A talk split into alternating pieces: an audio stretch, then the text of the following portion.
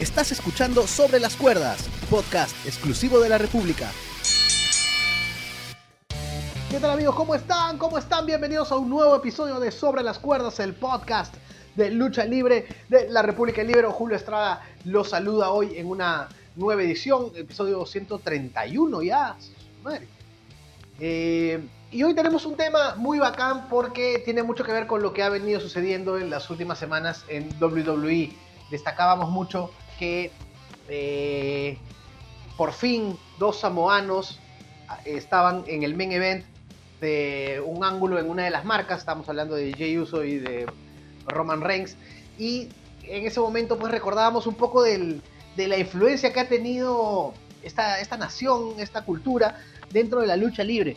Vamos a hablar un poco de eso y para remontarnos un poco en algunos nombres que han dejado su huella en la lucha libre, eh, me acompaña el señor de la polémica y la controversia, al que le encanta la credibilidad, el gran Juan Sergio Balsania. ¿Cómo estás, Sergio? ¿Qué tal, Julio? Encantado de acompañarlos una semana, una semana más, episodio 131. ¿Quién diría, querido compañero, cuando empezamos esto ya por, por 2019, que superaríamos los 100 programas y ya vamos camino de los 200? Imparables. Así es, así es. Porque los temas no se acaban, pues, ¿no? A veces se, se nos hace difícil, oye, ¿de qué vamos a hablar ahora? Pero siempre aparecen, en la lucha libre siempre sucede algo que nos remonta a, la historia y bueno, hoy hay, hay bastante historia de la que hablar, sobre todo nombres que mencionar, ¿no? Porque, a ver, eh, claro, no han habido muchos campeones mundiales, si nos remitimos solamente a WWE, de ascendencia samoana, pero sí han habido muchos luchadores que han sido animadores en sus respectivas épocas. Sergio, antes de, hablar y comenzar a individualizar en, la influencia de algunos luchadores, eh, ¿qué lleva a, la cultura samoana a, no sé, a, dejar su huella tan indeleble en la lucha libre? Mm, es inexplicable, ¿no? A ver, tenemos una, un legado, ¿no? Tenemos un legado como es el, el samoano, que con muchos luchadores desde el supervolador Jimmy Snuka, pasando por Umaga, Rikishi, han tenido eh, o han acaparado casi todos los estilos de lucha. ¿no? Tenemos Powerhouse, tenemos High Flyers, tenemos distintos luchadores que han marcado mucho, mucho, mucho, mucho la, la, la cultura de la lucha libre en Estados Unidos. Entonces, encasillarlos en, un motivo es un poquito complicado. Sí, sí, y, sobre todo porque eh, se ha sostenido en el tiempo. Yo siempre miraba esa moda porque, claro, uno sabe que la lucha libre es tiene mucho éxito en Estados Unidos, en Japón es un es casi un deporte eh, legítimo, en, Canadá es tradición y, ni hablar en México. Pero eh, en, Samoa, que, a, priori nos parece un lugar muy lejano, eh, no sé, uno, ¿cómo, ¿cómo será ir a Samoa? ¿No, Sergio? De repente eh, ve, lucha libre todos los días. La, lucha libre es más importante que otros, es el deporte más importante. ¿Cómo será? Es, como cuando hablamos de, del squash, que en Egipto les encanta el squash y que casi todos los campeones del mundo de squash son egipcios. ¿Qué, tendrá la lucha libre o qué tendrá eh, Samoa con la lucha libre? Eh, bueno, algún día lo sabremos, pues Sergio, cuando nos inviten a Samoa. Ah, ah. Claro, estamos esperando. Si, si tenemos algún oyente ahí samuano. Hacer un reportaje ahí este del, del por qué. Pero eh, para eso tenemos que eh, irnos muy atrás hacia la historia. Hay luchadores, obviamente que nosotros no los hemos visto, pero los, este, eh, los conocemos por historia. Y yo te voy a confesar algo, Sergio. Yo cuando comienzo a ver lucha libre, el nombre que más escuchaba de, los comentaristas, de, lo que la gente hablaba en los programas, era el nombre que mencionaste tú ya, que es este Jimmy, eh, Jimmy Superfly Snuka. Y de ahí se me prende el, el foquito de querer saber más sobre los samoanos con la promo de Rikishi en el ángulo con, eh, con Stone Cold. Él menciona muchos nombres y habla que en WWE siempre los habían retenido, no los habían dejado tener éxito. Y ahí es donde se me prende eh, el bichito de, saber un poco más. ¿A ti te pasó lo mismo? Mm, sí, ¿no? A ver, eh, tengamos en cuenta que cuando la lucha libre llega al Perú, ¿no? Llega con muchos, muy, con décadas, ¿no? De, retraso, por así decirlo. Entonces había muchos nombres que en el radar de un espectador peruano con poco acceso a internet, porque recordemos que en ese tiempo no es como ahora que, que pues, exacto, exacto, ¿no? de tu computadora y tienes la network y puedes ver todo en ese momento era o ATV o, Panamericana y ahí nomás, y, paro de contar. Entonces, lo, muy interesante de todo esto era precisamente eh, escuchar nombres que, tú no conocías, Y que no dejaban de ser interesantes cuando podías ver los pocos videos o el poco contenido que había al El primero que mencionamos fue a Jimmy Superfly Snuka. Jimmy, Jimmy Snuka eh, impactaba, tenía un físico impresionante.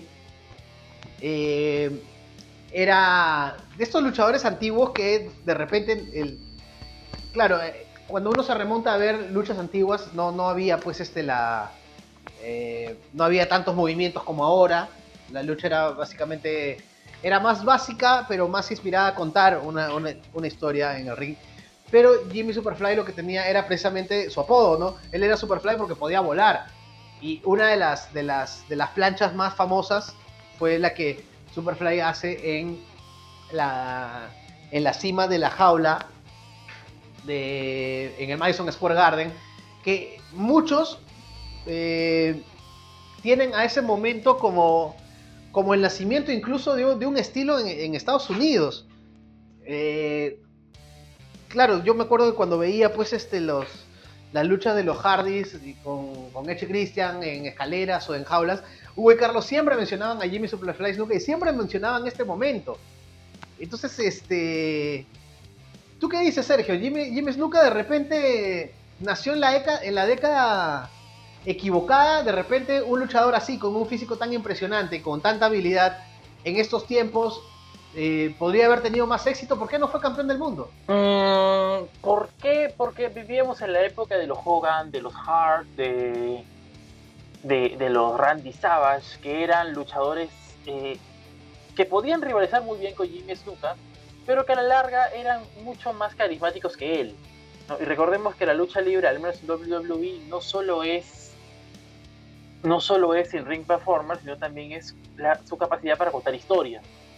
Y al menos en lo personal yo dudo de que el público de la época le haya comprado tanto a Snuka como se lo hubiera podido comprar a Hogan, como se lo hubiera podido comprar a, al Macho Man y a, tantos eh, buenos nombres que por la época eran populares. ¿Tú crees que hay algo de cierto en lo que decía Rikishi en ese momento? Que a los samoanos eh, se les veía como, como, digamos, como luchadores importantes a tomar en cuenta, respetables, pero nunca se animaron a, a jalar el gatillo por ellos y decir, vamos con este, porque los veían, digamos, este, no para main eventear, ¿no? Era como decir, ¿cómo vamos a poner nuestra empresa en estos tipos que parecen medios eh, salvajes y luchan sin, sin, zapatí, sin zapatos, sin botas? en verdad estos nos van a vender. Yo creo que hay algo de cierto en lo que, en lo que dice Rikichi y por eso su promo está recordada. ¿Para ti también hay algo de eso? No es nuevo, no es un tema nuevo, no es una acusación nueva decir de que WWE ha tenido y tiene fama de ser muy, muy racista. ¿No? Entonces... me, encanta tu frontalidad porque tú lo acabas de decir, tú acabas de decir en una palabra lo que yo este, sí, claro. quise decir en miles. Exacto, hemos quedado muy lindo. Entonces, eh, este, esta, esta fama que tiene WWE, que como ya lo dije, no es nueva, no es algo que, que venga de, uno, ¿no? Ah, probablemente haya sido el detonante mayor para que luchadores como, como Jim Snuka, el mismo Rikishi, que, que imponente físicamente, más allá de, los glúteos máximos, como le llamaba Carlitos, eh, no hayan podido llegar más allá de un campeonato intercontinental. No, y, y, con, y, con, y mira, y la, gran, la gran muestra es que. Eh, a ver, la gran familia samoana de la lucha libre es la familia Noai. Todos los grandes luchadores eh, samoanos están de alguna manera linkeados a esta familia. Desde el gran jefe Peter Maivia, que es el, el abuelo de la roca, pasando por los eh, por Afa y Sika, que son este. eran conocidos como los Wild Samoans, de Tonga Kid, el, Haku, que después pasó a ser Meng en WCW. El primer campeón samoano eh, gana el título, pero no haciendo de samoano, sino haciendo de japonés, que es Yokozuna. Yokozuna era un peleador de sumo, pero eh, me parece que se llama Rodney Anoa'i, no era pues este japonés, era samoano. Eh, entonces era como... Yo no, yo no, no sé cómo lo habrán recibido los samoanos en esa época, pero para mí era como que, hombre, desde hace 30, 40 años estamos que nos rompemos el alma y nuestro primer campeón está siendo de, japonés. Sin quitarle, sin quitarle nada a Yokozuna, ¿eh? porque Yokozuna, para el tamaño que tenía, era un gran luchador. Mm, cierto, y es algo, es eh, un, tema que los samoanos tienen muy, muy, muy grabado, ¿no? Es, es que eh, los, a ver, la lucha libre en, en, en, Samoa es de luchadores altos, fuertes, potentes, pero a la vez interesantes. Sí, sí, de, todas maneras. Eh, Yokozuna deja su, su, marca, sobre todo en los, en los años 90, no, totalmente en los años 90. Eh, él fallece lamentablemente en el, en el año 2000 eh, y pese a que fue campeón por buen tiempo, todavía no había dejado pues este su, su marca, o mejor dicho, la marca como, como el samoano campeón. Y se tuvo que esperar hasta que La Roca en el 98 fue el campeón. Y acá te quiero preguntar algo, Sergio. ¿Por qué la, la Roca, qué tenía La Roca que de repente sus antecesores no lo tenían? Era parte de la personalidad de él, tan arrolladora, el carisma, o era un poco que él se alejaba de las raíces samoanas, porque vamos, él comienza como, como Rocky Maivia y después él tiene que cambiar precisamente porque no pega y se hace un luchador eh, con un personaje más llamativo, pero alejado de lo que era su, de lo que eran sus antepasados. Mm, a ver, cierto, cierto, muy cierto de que el primer personaje de Rocky, por más que se intenta, a ver, eh, Dwayne Johnson es un tipo muy, muy carismático, es innegable el, carisma que tiene, pero a la vez también es un luchador que no podía despegarse, como tú bien lo has dicho, de las raíces samuanas, ¿no? Incluso el, primer nombre que lleva es de Rocky Maivia, ¿no? Claro. Es que invitaba, pues, ¿no? Exacto. invitaba, ¿no? Porque cuando tú ves, este, por ejemplo, Randy Orton es este, tercera generación, tienes que mencionarlo, pues. Y si tu apellido es Orton, le pones Orton, ¿no? Y eh, el, hijo de Ted DiBiase se llama Ted DiBiase. Es más, yo no sé por qué Curtis Axel se llama Curtis Axel cuando podía ser Curtis Henning tranquilamente, ese es el hijo de, de Mr. Perfect. Pero si tienes a un, a un. Tienes al nieto del gran jefe Peter Maivia, que a la vez es hijo de Rocky Johnson, también ah, que ha sido campeón en tu empresa, campeón en parejas, no, no campeón mundial, campeón en parejas, eh, invitaba a hacer algo con eso, ¿no? Claro, si cuando lo tienes, úsalo. Podría ser, sí. Por supuesto que sí. Pero ahora, eh, ten, en cuenta también em, que, y esto lo, lo dice McMahon, probablemente es una promo a lo, lo, que, lo que refiero, pero bien, bien choca con la realidad, ¿no? Cuando Vince eh, en este feudo que tuvo con Roman Reigns, eh, le dice a Afa y a Zika, yo les pagué con maní, o sea, desnuda un pensamiento que muchos, que muchos amantes del, wrestling del momento, de la época, tenían, que es que los samuanos como tales no, mm, eh, debían ser eh, necesariamente personajes salvajes. En estos tiempos, en estos tiempos, en estos tiempos no se podría hacer un ángulo como el que tuvieron Jimmy Snuka y Roddy Piper, ¿no? Que Roddy Piper cada vez que podía agarraba un coco y le pegaba en la cabeza con un coco. Exacto ya no, no, no se podría. No, no, no, no. Se, se, mueren todos. No, y es por eso que cae, por lo menos a mí, me cae tan bien ver a Roman Reigns contra Jey Uso siendo main events. Claro, ya la historia cambió. Ahora Jey Uso entendió que Roman Reigns es el jefe de la tribu y vamos para otra cosa. Pero. Y, todos sabíamos que Jey Uso pues no, no, estaba al nivel de Roman Reigns y no le iba a quitar el título. Pero igual, deja un, un buen sabor de boca de que por fin dos tipos estén peleando por el campeonato y con tanta historia detrás, ¿no? Cierto, cierto, muy cierto. Eh, se le ha dado en los últimos meses, gracias a ese tratamiento de la lucha samoana, una relevancia que probablemente ninguno de ellos, en, ninguno en las familias, siquiera se podría haber imaginado. Y eso es bueno, al menos para mí eso es bueno. ¿Qué recuerdos te deja, o, ¿qué, destacar la importancia en este sentido de Rikishi? Rikishi estuvo en la misma época que La Roca, pero Rikishi sí estaba más pegado pues al, al a, los reyes samoanas. O que Rikishi ya lo venía intentando de muchos años antes. Él eh, fue, se llamaba Fatu, con su primo Samu eran los Shrinkers, que eran una especie de, de Wild Samoans modernos. Después este, le dan un personaje como que de la calle, eh, como que un tipo callejero buena onda, que no pegó nada. De ahí le ponen una... Le, ponen un, un tapaboca gigante y lo llaman el sultán hasta que por fin soltaron a Rikishi Patu y le dieron el bailecito y, lo, y, lo mandaron a la fama. ¿Qué recuerdos del gran Rikishi? ¿Ya Hall of Famer? Sí, claro, ya Hall of Famer. Eh, probablemente, a ver, tú, te das cuenta de la calidad de un luchador, bueno, de un wrestler, cuando eh, es capaz de hacer varios personajes a la vez sin perder la calidad. ¿No?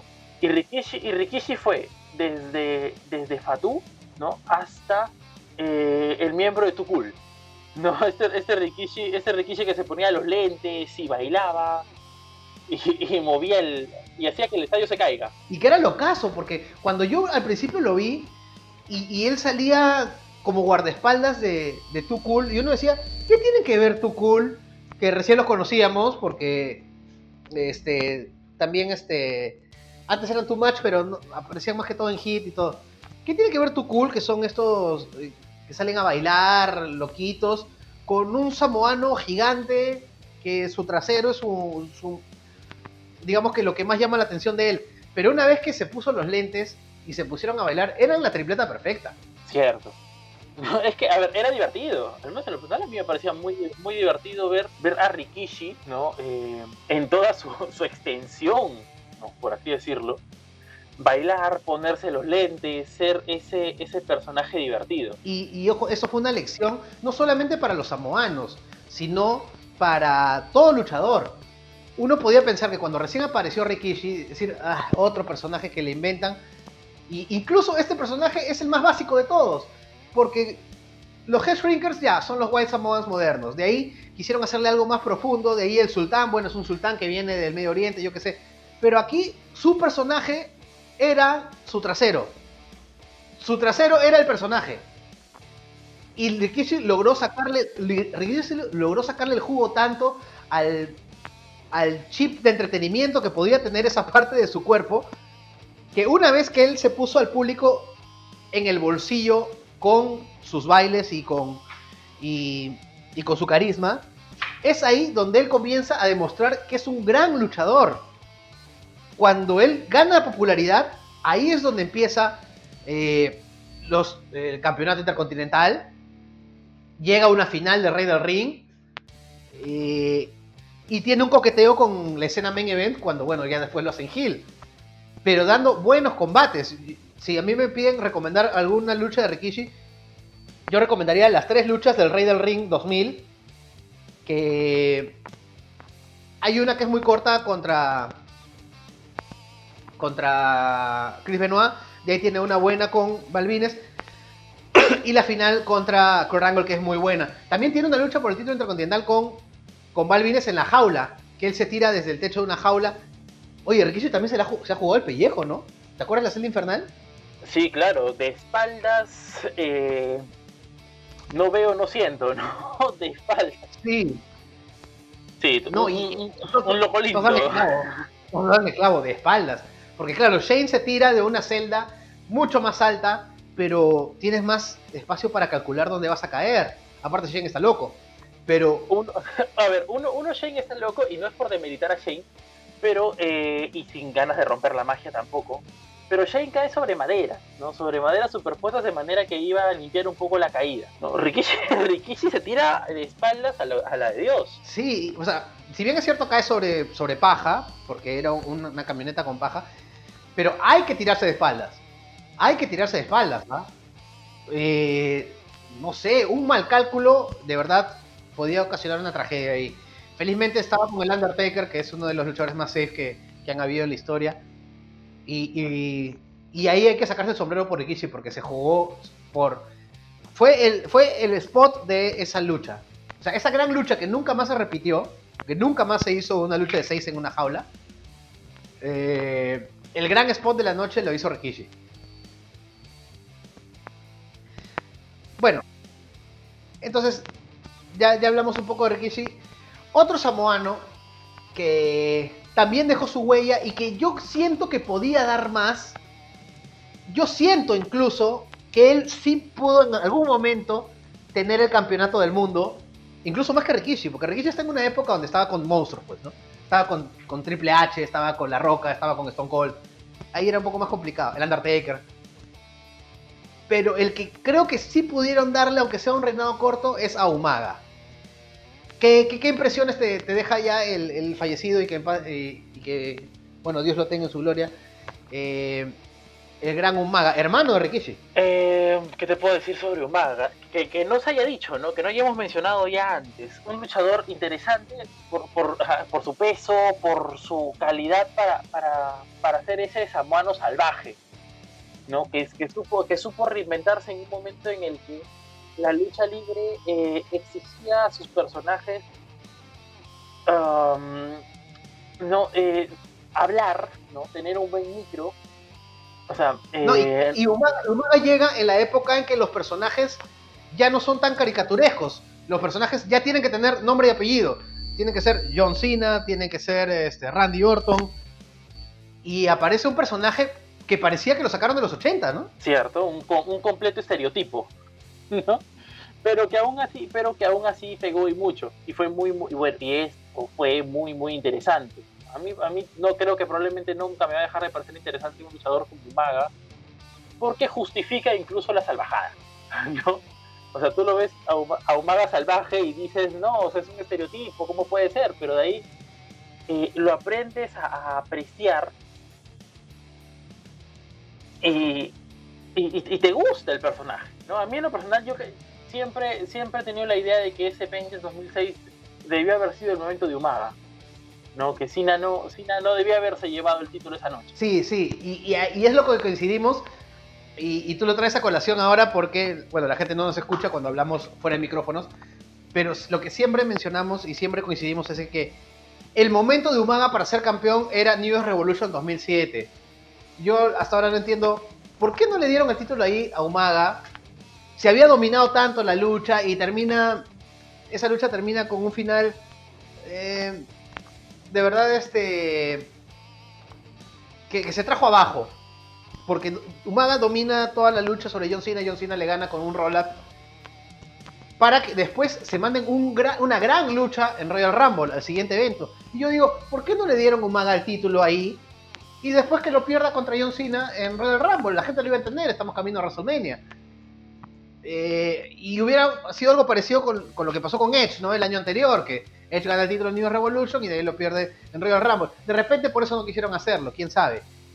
Pero a mí me parece que en ese momento era eh, en el que Umaga podía ganar el campeonato. Sobre todo porque estábamos en una época donde los títulos cambiaban de manos más seguido. Tenemos dos marcas, tenemos dos campeones mundiales.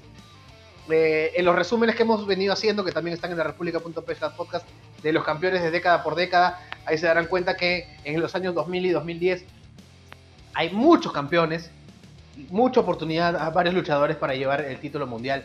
Y yo creo que Umaga eh, eh, sí pudo haber tenido su oportunidad. Ahora, Sergio, Umaga también se, se jugaba el pellejo, ¿no? Yo no he visto un luchador que reciba tantas escaleras metálicas a la cabeza como lo recibió Umaga. sí, cierto. Eh, eso, ahí te das cuenta la, que la, tradición no samuana es, tradición de años. ¿no? Eh, en la actualidad probablemente ya nadie te recibe estos golpes, al menos en, las empresas importantes, ¿no? CZW, por lo menos. Es así, todavía se agarran a golpes como primitivos, ¿no? Pero todas las demás ya es muy difícil encontrar este tipo de luchadores. Oye, y, siempre se creó eso alrededor de los samoanos, ¿no? Que tenían la cabeza bien dura. Cuando Rikishi le quería meter un cabezazo, te dolía a ti.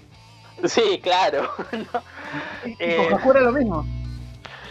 Con Haku era lo mismo. El, me parece haber visto un spot similar con Yokozuna también, en algún momento. Me parece que sí. Cierto, eh, siempre se ha tenido esta, esta concepción de, de los samoanos, no solo de los samoanos, sino también del estereotipo japonés. ¿no? Eh, desviándome un poco del tema, recuerdo mucho a Masato Tanaka y, las, y los 50 billetazos que le tenías que dar para mandarlo al piso, y te dabas cuenta que el estereotipo estaba ahí. Sí, sí, Masato Tanaka hasta ahora, hasta ahora extraña los sillazos de Mike Awesome. También que, en paz descanse te mandaba algunos botones. A ver, otros, otros samoanos que, que por ahí no tuvieron tanto éxito, pero que también dejaron ahí su huella. Eh, este, Umaga debuta en WWE, bueno, hasta no sé si, si, debuta, pero él, aparece en el 2003 o 2002 eh, con su primo eh, Rosie, son parte de 3 Minute Warning. Después Rosie, que también ya falleció, hermano de, Roman Reigns. Eh, Rosie se hace discípulo del huracán. Era el huracán y Rosie. Rosie era el, el superhéroe en entrenamiento, Superhero in Training. Y, ya si digo las siglas, eh, estaría diciendo una mala palabra, así que no, no las voy a decir. ¿Te acuerdas de, te acuerdas, te acuerdas de, ¿te acuerdas de Manu? Ah, no, Manu. Ah, no, ahí, ahí sí tocaste mi ignorancia. Quizás sí, quizás sí lo mencionas un poquito más. Manu lo quisieron hacer este, parte de Legacy, hijo de, de AFA. Cierto, cierto, cierto, cierto. De hecho, él no entra a Legacy eh, por, por, un tecnicismo, ¿no? En la lucha con, con Cody Rhodes, eh, para entrar a Legacy, no recordemos de que debían ganar una lucha en parejas y él no hace el ping, a pesar de que la lucha la lleva casi toda él, no, él es el, powerhouse de la lucha. Al momento de hacer la cuenta, quien le hace es Cody Rhodes y quien termina ingresando es Cody. Claro, Manu era, era como un segundo plano, ¿no? Porque no tenía la salvajada de Humada pero tampoco tenía, no sé, un carisma como el de La Roca. Acá hay una pregunta también, Sergio, antes de llegar al final y, mencionar a los otros. Bueno, primero voy a mencionar a los otros nombres. Pues estaba eh, el Tonga Kid, que era hermano de Rikishi, que, era, hacía pareja con él. Tama también se, llamó. Los hijos de Rikishi, que ya los conocemos, son los, los Uso. Ajá. Roman Reigns, hermano de. Hermano de, de Rosie, hijo de Zika. Eh, ¿Tú, tienes que, ¿Tú crees que tiene algo que ver con el body type? Con el, con el tipo de cuerpo. Porque los que no han sido campeones mundiales son más gruesos, más grandes, eh, tienen mayor volumen de masa de la cintura para abajo, como Rikishi, como Rosie, como Yokozuna, como Umaga, como el mismo Manu. Eh, mientras que los otros samoanos que sí tienen un body type más americano, como La Roca y Roman Reigns, han sido los que, y ahora último los usos, que de hecho les cambiaron el personaje, ¿te acuerdas que los usos debutan también con haciendo cánticos samoanos y ahora parecen eh, dos tipos de Brooklyn? ¿Tú, que, ¿Tú, crees que tiene algo que ver con eso? Mm, sí, a ver, probablemente sí, ¿no? Otro de los, otro de las denuncias que, que muchos hacen a la WWE, a mí sobre todo, es esta predilección por los musculosos, ¿no? por encima de los de los luchadores que físicamente no se ven tan atractivos. Entonces muy, es muy probable, no sería descabellado pensar esto, pero eh, bajo ese punto de vista Yokozuna rompe el molde. Ah, bueno, aunque es un luchador japonés, ¿no? Sí, sí, sí. Entra en esa disyuntiva. No, eh, pero ahí, ahí también, ahí también podría reforzar lo que dices, porque Yokozuna no era samoano, ¿no? Y la única manera de hacer que un gordito, por no decir otra cosa, o bueno, un luchador con, con más peso, más, más más eh, chapado no tenga es, dándole un personaje de sumo. Ah, nos estábamos olvidando del hijo de Jimmy Snuka, eh, o los hijos de Jimmy Snuka, ¿no? Tamina y este, Sim Snuka, que fue parte de la pareja Dusan Domino, que también no tuvo, no, tuvo mucho éxito. Fuera de WWE, antes de, antes, de, antes de llegar al final, Sergio, porque nos dan el tiempo, mencionar algunos nombres. Este, Tamatonga y Tangaloa, que la rompen en, en New Japan. Y eh, hay un luchador que también ha sido campeón del mundo en, en MLW, en Major League Wrestling, que se llama Jacob Fatu. Si no lo conocen, busquen sus videos porque este Jacob Fatu es un destroyer.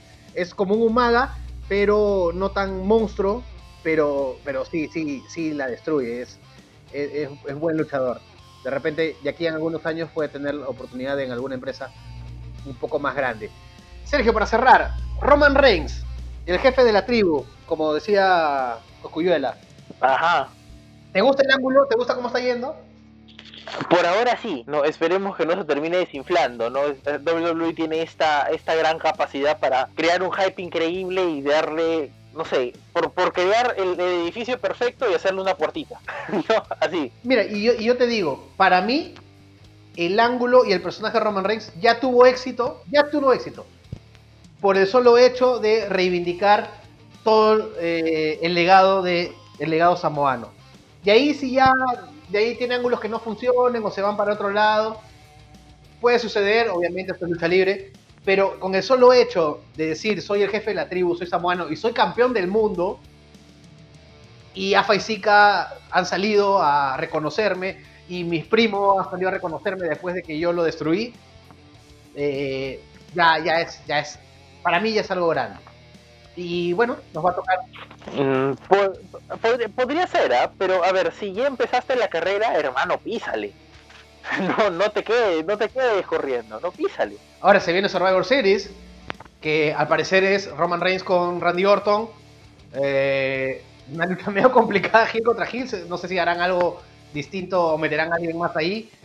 Eh, pero bueno, vamos a ver, vamos a ver qué nos espera, porque yo lo veo firme y fijo a Roman Reigns en WrestleMania. Hasta WrestleMania como campeón. Ya no sé si por ahí habrá un face que eh, le quite el título. Claro que WWE hasta ahora siguen soñando y que yo creo que sería la mayor reivindicación de la historia de los samoanos es tener un main event de WrestleMania entre Roman Reigns y La Roca. ¿no? Es, yo creo que Vince, Vince va a dormir con, con ese sueño todos los días. vuelan los tickets. Vuelan los tickets. No, la Roca, la Roca de por sí ya tiene un estadio. Sí. Y yo creo que ahí radica el gran problema, que en estos tiempos no se puede llenar, pero ni el Thunderdome. Sí, lamentablemente sí. Y la, la Roca no va a atracar, ni, ni aunque sea el main event de WrestleMania, no va a, atacar, no va a atracar sin público. Pues. Pero eh, terminamos, terminamos el programa pues, con una nota, una nota bacán, porque estamos hablando del legado samoano cuando tenemos un campeón del mundo en estos momentos samoano. Y otra cosa para destacar de Roman Reigns, que está siendo campeón, reivindicando Samoa con un personaje aprobado tanto por, por los que lo apoyaban antes y por los que eran sus detractores. Porque este personaje Hill de Roman Reigns no será pues este el más grande Hill de la historia, pero yo creo que es un paso arriba de lo que nos mostraron antes de él. Totalmente de acuerdo totalmente de acuerdo, ¿no? Eh, Roman Reigns, recuerdo en algún momento, en algún Royal Rumble, cuando regresa a la roca solamente para ayudar a su primo, ¿no? Con la clara intención, con la clara intención de que no la bucheen, y ni siquiera la roca pudo salvarlo. y se notaba en la cara de la roca. Exacto, se notaba en la cara de la roca que por más que lo aplaudía, que le levantaba el brazo, que lo dirigía a la esquina, no, no funcionaba. No, en cambio ahora, yo al menos en lo personal, eh, haciendo un peinado rápido en redes eh, y mirando la comunidad, no encuentro un detractor de ese Roman Reigns. ¿No? A ver, eh, te llora, te grita, ah, tiene buenos movimientos, se ve imponente. ¿Qué, ¿Qué, más le puedes pedir al hombre? Tiene físico, tiene micro, tiene, tiene personaje, tiene todo. No, no, no puedes pedir más. Y tiene un manager, y, tiene un manager impresionante. Ah, sí, no, eso de todas maneras. Apuntemos a Roman Reigns como uno de los candidatos al comeback, del regreso del año, ya que se acerca el fin de año. E-, ese va a ser uno, de los grandes, uno de los grandes contendientes. Gracias, Sergio. Gracias, Julio. Y gracias a la gente que nos sigue en la República.pes Podcast. Están nuestros más de 130 programas y nos están siguiendo por el Facebook y YouTube del libro. Ya saben que ahí en la cajita de comentarios nos, gusta siempre leer eh, tus comentarios. Se nos olvidó alguien de esta estirpe samoana, alguien que de repente a ustedes les gustó más, les gusta la ruta que está siguiendo el ángulo de Roman Reigns, ahí está la caja de comentarios, ya saben que ahí nos lo pueden dejar. Y nos escuchamos en el próximo programa de Sobre las Cuerdas. ¡Chau! Acabas de escuchar Sobre las Cuerdas, podcast exclusivo de la República.